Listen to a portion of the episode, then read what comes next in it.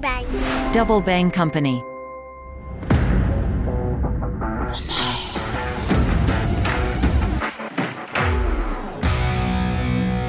Salut les internautes, mon œil jette un coup d'œil sur le monde d'Artusio de Saint-Albin, analyste en intelligence économique et enseignant.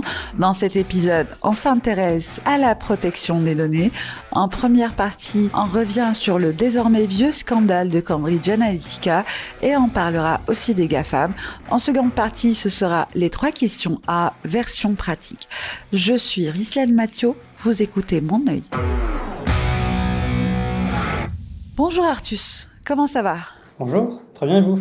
Super, super. Je voulais vous remercier du coup pour l'opportunité de, de, de, participer à ce podcast. Merci d'avoir répondu présent à ce troisième épisode du podcast Mon œil. Rentrons dans le vif du sujet. Avec le scandale Cambridge Analytica, le monde a ouvert les yeux sur le fait que nos données personnelles sont en réalité une marchandise pour certains géants du web. On est devenu d'une certaine façon un produit pour les géants du web et notre temps d'attention s'achète.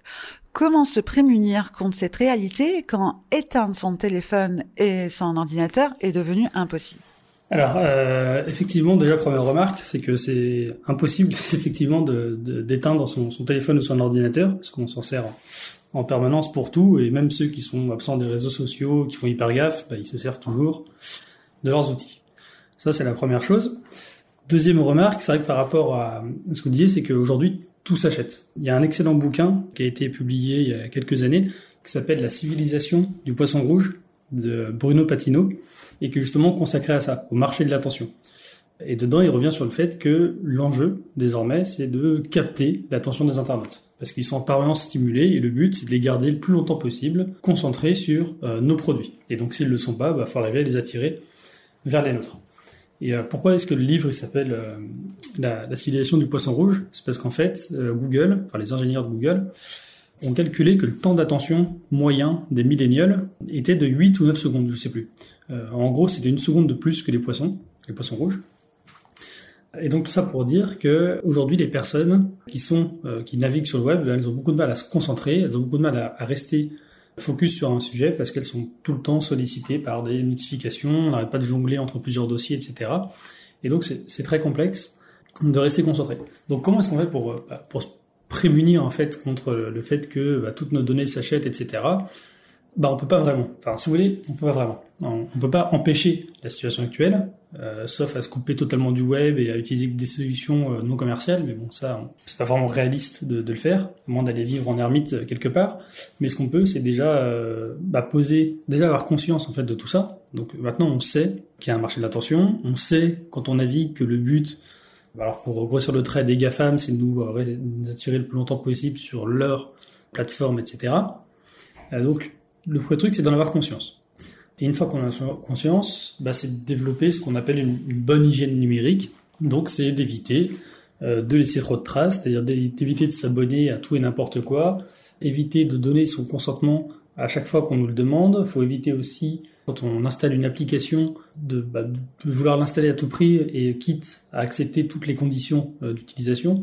Euh, par exemple, il y, a, des applis qui sont, euh, qui sont super pratiques, mais qui nous demandent en contrepartie d'aspirer tout votre euh, répertoire téléphonique. Bah, ça, pour moi, c'est compliqué en fait de donner tout mon répertoire téléphonique à une application dont je connais pas grand-chose, et surtout qu'elle n'a pas forcément besoin pour ce qu'elle me propose en retour. Donc, une fois qu'on sait tout ça, bah, le but, c'est donc, comme je le disais, c'est avoir une meilleure hygiène numérique et faire attention à, bah, donc, d'une part, pas donner toutes les informations dès qu'on nous les demande. Quand on nous demande des infos, il faut aussi se dire qu'on a le droit de renseigner le mail ou le numéro de téléphone ou autre qu'on veut. Donc on n'est pas obligé de donner son numéro perso ou de donner son adresse mail perso qu'on utilise tous les jours. Parce qu'on peut donner une adresse poubelle ou un numéro poubelle si on en a.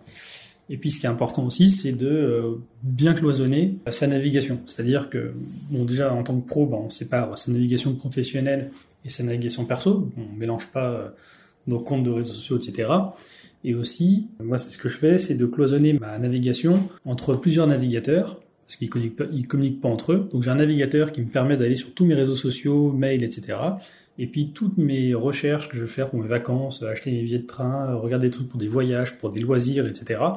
Bah ça, je le fais sur un autre navigateur. Ça, ça communique pas entre eux et ça m'évite si je cherche un tapis, d'ensuite recevoir plein de pubs sur Facebook ou sur, euh, sur mon, ma boîte mail. Ah tiens, vous cherchez un tapis, vous pouvez avoir celui-là. Parce que là, à ce moment-là, bah, on a un peu le sentiment d'être fliqué. Et donc, bah, comment le faire? Comment faire pour l'être un petit peu moins? Parce qu'on le saura toujours, évidemment. Bah, c'est de cloisonner au maximum sa navigation. Pour l'aspect légal en rapport aux données personnelles, où en sommes-nous concrètement au niveau international?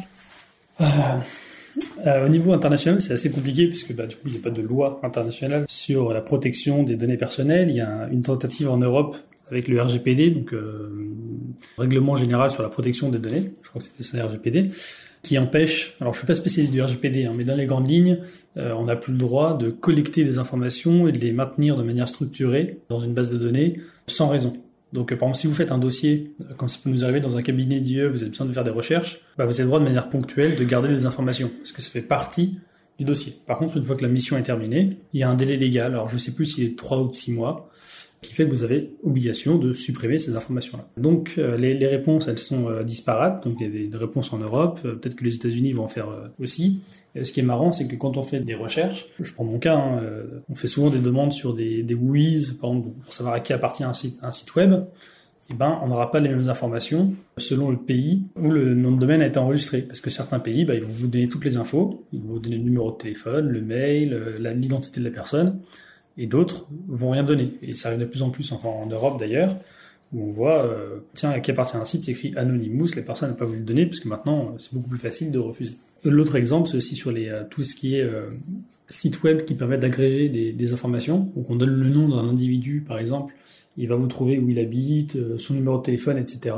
Généralement, ils vendent un produit rêve, mais en gros, euh, ce type d'outil, ça marche beaucoup mieux sur les citoyens américains que sur des Européens. Parce que, encore une fois, les Américains sont beaucoup plus libéraux, beaucoup plus permissifs en termes d'information, donc là, on va trouver plein de choses sur eux. Dernier truc, pour illustrer un peu la différence entre les différents États, c'est qu'aux États-Unis, vous avez des bases de données sur tout et n'importe quoi. Par exemple, vous pouvez consulter un site, je, je crois que c'est fake.gov, un truc comme ça, qui recense tous les dons politiques. Donc euh, vous pouvez savoir si votre voisin a fait des dons à un parti politique ou pas, et combien il a donné. Bah ça c'est impensable dans d'autres pays. Voilà, c'est juste pour illustrer que certains pays donnent plein d'infos, d'autres aucune. Enfin aucune, euh, beaucoup moins, protègent beaucoup plus le, le citoyen et l'internaute. En vous écoutant, ça me pousse à m'interroger, est-ce que la protection de données personnelles est finalement une question euh, européenne, une, une préoccupation européenne seulement? Euh, c'est une question. J'avoue que je suis pas spécialiste des autres pays, donc je sais que peut-être qu'en Europe on fait peut-être très attention à ça. Je pourrais pas me prononcer euh,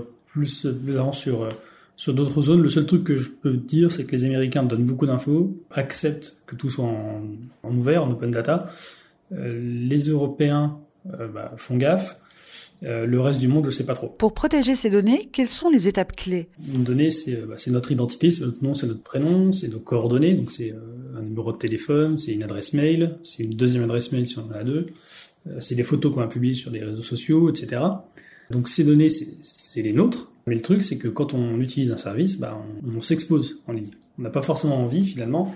Enfin, on peut vouloir utiliser les réseaux sociaux, parce que c'est quand même des bons outils, on n'a pas envie que n'importe qui ait accès en ligne, gratuitement, facilement, etc. Donc maintenant qu'on a ça en tête, il faut se demander, bah tiens, euh, comment faire pour protéger ces données? Bah, Le truc tout bête, si vous voulez pas qu'on trouve vos photos que vous prenez sur votre téléphone, qu'on le trouve en ligne, la réponse la plus basique, ce serait de dire, bah, les publiez pas sur Instagram ou les publiez pas sur Facebook. Après, vous avez très bien le droit aussi d'avoir un compte Instagram. Euh, moi, j'en ai un, par exemple. J'utilise Facebook aussi, j'utilise Twitter, etc. Donc je les utilise toutes ces plateformes parce que je les trouve utiles. Par contre, j'estime que je protège mes données dans une moindre mesure parce que je fais attention à qui peut les consulter. C'est-à-dire que sur, euh, sur Facebook, déjà j'évite de publier des choses, et ensuite sur Instagram, voilà, j'ai un profil. Je publie déjà des photos qui ne m'embarrassent pas, enfin, c'est juste des photos de paysages ou de, vacances, etc. Il n'y a rien qui, qui pourrait m'embarrasser si jamais elles étaient euh, consultées par un tiers. Et ensuite, comme j'ai choisi quand même de les mettre sur une plateforme, après je, choisis quand même qui va les consulter. Donc c'est de se dire, bon bah quand on est sur un réseau social, faire attention à qui on, donne accès à nos infos. C'est plutôt comme ça qu'il faut réagir. C'est à chaque fois qu'on s'inscrit quelque part, à chaque fois qu'on va utiliser un service, il faut juste se demander, bah ok, je vais l'utiliser parce qu'il répond à mes besoins. Maintenant, la question, c'est quelles informations je vais lui donner et à qui je vais donner ces informations. Donc, il n'y a pas de vérité absolue, c'est juste de se dire, voilà, dès que je vais utiliser un service, bah, il faut avoir conscience de ce qu'on va donner, et non seulement ce qu'on va donner à notre entourage, aux personnes qu'on accepte dans notre cercle d'amis, par exemple, mais aussi aux autres. Est-ce qu'il y a possibilité de le bloquer? Donc c'est ça qu'il faut se demander à chaque fois. C'est euh, qu'est-ce qu'on donne et à qui? Alors voici venu le temps de l'interview pratique, les trois questions A et la question parano du jour, c'est pour se prémunir contre les attaques informatiques. Que faut-il faire chez soi, au travail et dans l'espace public? Bon, je veux dire que c'est tout classique, c'est d'avoir un antivirus. Le deuxième, ce serait de faire attention aux sites sur lesquels on navigue. Donc euh, évidemment, il y a un truc qui est, tout bête, mais en ce moment, moi je reçois beaucoup d'arnaques euh, sur le compte de formation professionnelle. Et à chaque fois, on a un lien un peu bizarre qui s'accompagne de ça. Bon, bah là, c'est de se dire, ok, le lien, il est bidon, il n'est pas logique. Un exemple que j'ai en tête, c'est qu'une fois, on avait le, compte CPF, donc on dit, tiens, vous avez tant d'argent dessus, allez le consulter. Il y avait un lien, un lien URL, et l'URL, on voyait que ça se terminait en .kr sachant que je suis en France, que c'est un organisme français, il n'y avait aucune raison que ce soit un point KR à la fin, bah on sent tout de suite que c'est une arnaque. Faut pas cliquer n'importe où non plus, il faut examiner les liens qu'on peut euh, avoir. Et quand on a un doute, c'est pas interdit aussi de juste faire un copier-coller du nom du site dans Google pour voir si quelqu'un s'en est pas plein. Il y a également un site qui s'appelle Virus Total qui permet de savoir si un lien est piégé ou pas, enfin ou paraît piégé. Donc en fait, il est analysé par plusieurs euh, antivirus qui vont vous dire, ok, bah celui-là on lui fait pas confiance, on lui fait pas confiance. Je vous dis ça parce qu'en fait, il y en a une dizaine, je crois, qui travaillent, peut-être plus. Et donc là, vous dites, ok, bon bah ce lien, je vais pas cliquer dessus.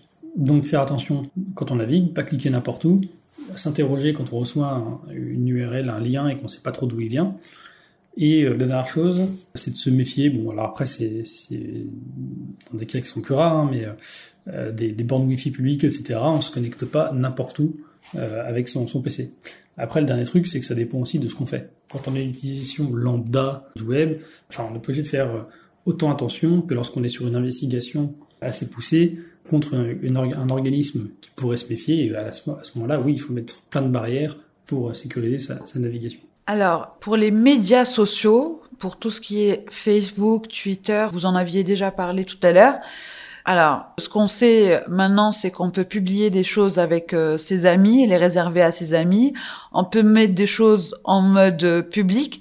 Bon, quels sont les gestes simples pour protéger ces données sur les médias sociaux Et quelles données faut-il euh, protéger? C'est difficile de faire le tri. Euh. En fait, disons qu'il n'y a pas de réponse absolue, dans le sens où ça dépend de la volonté de chacun. Alors, moi, j'ai pas envie que mes photos de vacances se retrouvent sur Internet, donc déjà, je les publie pas. Ou quand je publie des photos de paysages, etc., je les mets euh, juste sur un compte sur lequel je suis sûr qu'il n'y a que mes amis qui ont accès. Mais il y a d'autres personnes, ça les dérange pas, parce qu'elles trouvent que ça vaut le coup, si vous voulez, de mettre euh, toutes leurs photos en ligne sur Facebook, parce qu'elles s'en servent de leur côté pour euh, en mode souvenir, voilà, publie leurs photos toutes les vacances, et puis elles ont aussi envie de montrer aux autres qu'ils ont en photo. Donc eux, leurs besoins, pourquoi elles utilisent Facebook? Bah peut-être pour se mettre en avant, parce qu'elles ont envie qu'on voit leurs photos, bah, donc à ce moment-là, ces gens-là, je leur conseillerais pas de fermer totalement l'accès à leur compte. Moi, je le fais parce que justement, j'ai pas envie qu'on voit les photos. Donc, la réponse n'est pas absolue. Après, à partir du moment où on veut faire attention à ce qu'on met, et ben là, c'est de d'aller sur tous les réseaux sociaux sur lesquels on est inscrit et de régler les paramètres de confidentialité à chaque fois pour faire en sorte de ne pas montrer ces photos. Moi, ça me pose plus un problème intellectuel qu'autre chose, parce que si vous voulez mettre des photos de profil, etc., ça ne dérange pas. Ma tête, elle est, enfin, elle est connue. Si on tape mon nom, on voit bien ma tête sur mon profil LinkedIn. Bon, euh, donc ça ne dérange pas plus que ça dans l'absolu qu'on ma photo. C'est plus une posture intellectuelle où j'ai pas envie que toute ma vie soit étalée sur Internet. Alors, je sais qu'on peut déjà trouver plein de trucs, parce que j'ai grandi avec et donc j'ai laissé plein de traces ici et là. Mais il n'y a rien, je pense, de compromettant sur ce que j'ai affiché sur, sur le web.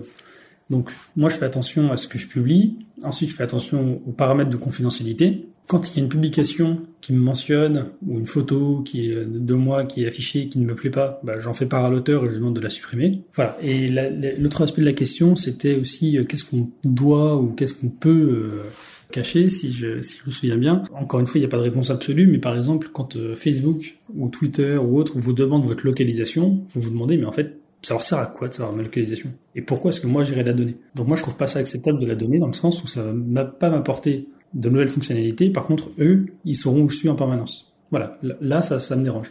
Après, il y a d'autres personnes qui sont dans un métier public, elles ont besoin peut-être d'être euh, que des gens viennent les chercher bah pour eux c'est très bien qu'on voit leur email, qu'on voit leur numéro de téléphone sur leurs réseaux sociaux, sur le web, etc. Moi j'ai pas envie d'être embêté, donc du coup bah, je fais en sorte qu'on trouve pas mon mail et pas mon numéro de téléphone. Encore une fois, ça dépend toujours du besoin qu'on a. Faisons un petit voyage dans le temps. Ah, essayons d'aller vers le futur. Je sais pas moi, en 2050, comment vous imaginez le le web du futur? J'ai déjà beaucoup de mal à imaginer ce que va être le, le métavers. C'est euh, tout ce qui est en réalité euh, virtuelle, réalité augmentée, etc. Donc c'est une, excellente question. En fait, je ne sais même pas si c'est possible d'imaginer le, futur. Enfin, il y a 20 ans, on n'imaginait pas. D'ailleurs, c'est marrant, j'ai vu un truc, euh, une coupure d'un journal qui devait avoir 20 ou 25 ans, en expliquant que les gens allaient se lasser d'Internet et que ça allait pas marcher. Donc il y avait quand même des personnes qui à l'époque se disaient ouais bon Internet c'est pas le futur.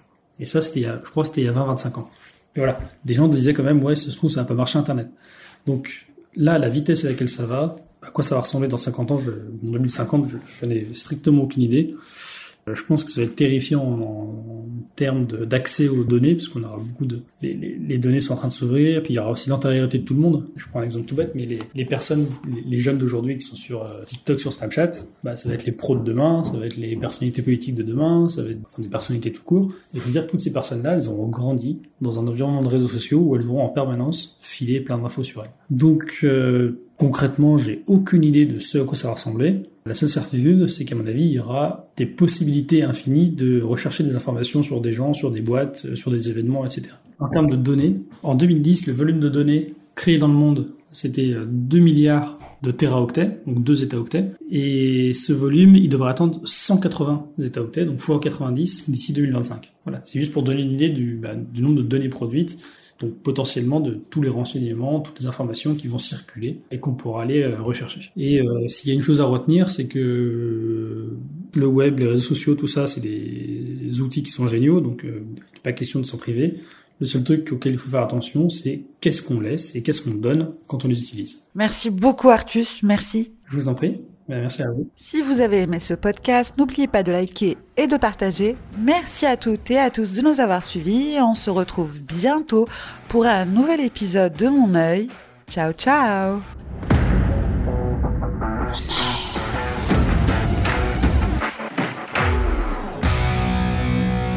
Bang bang.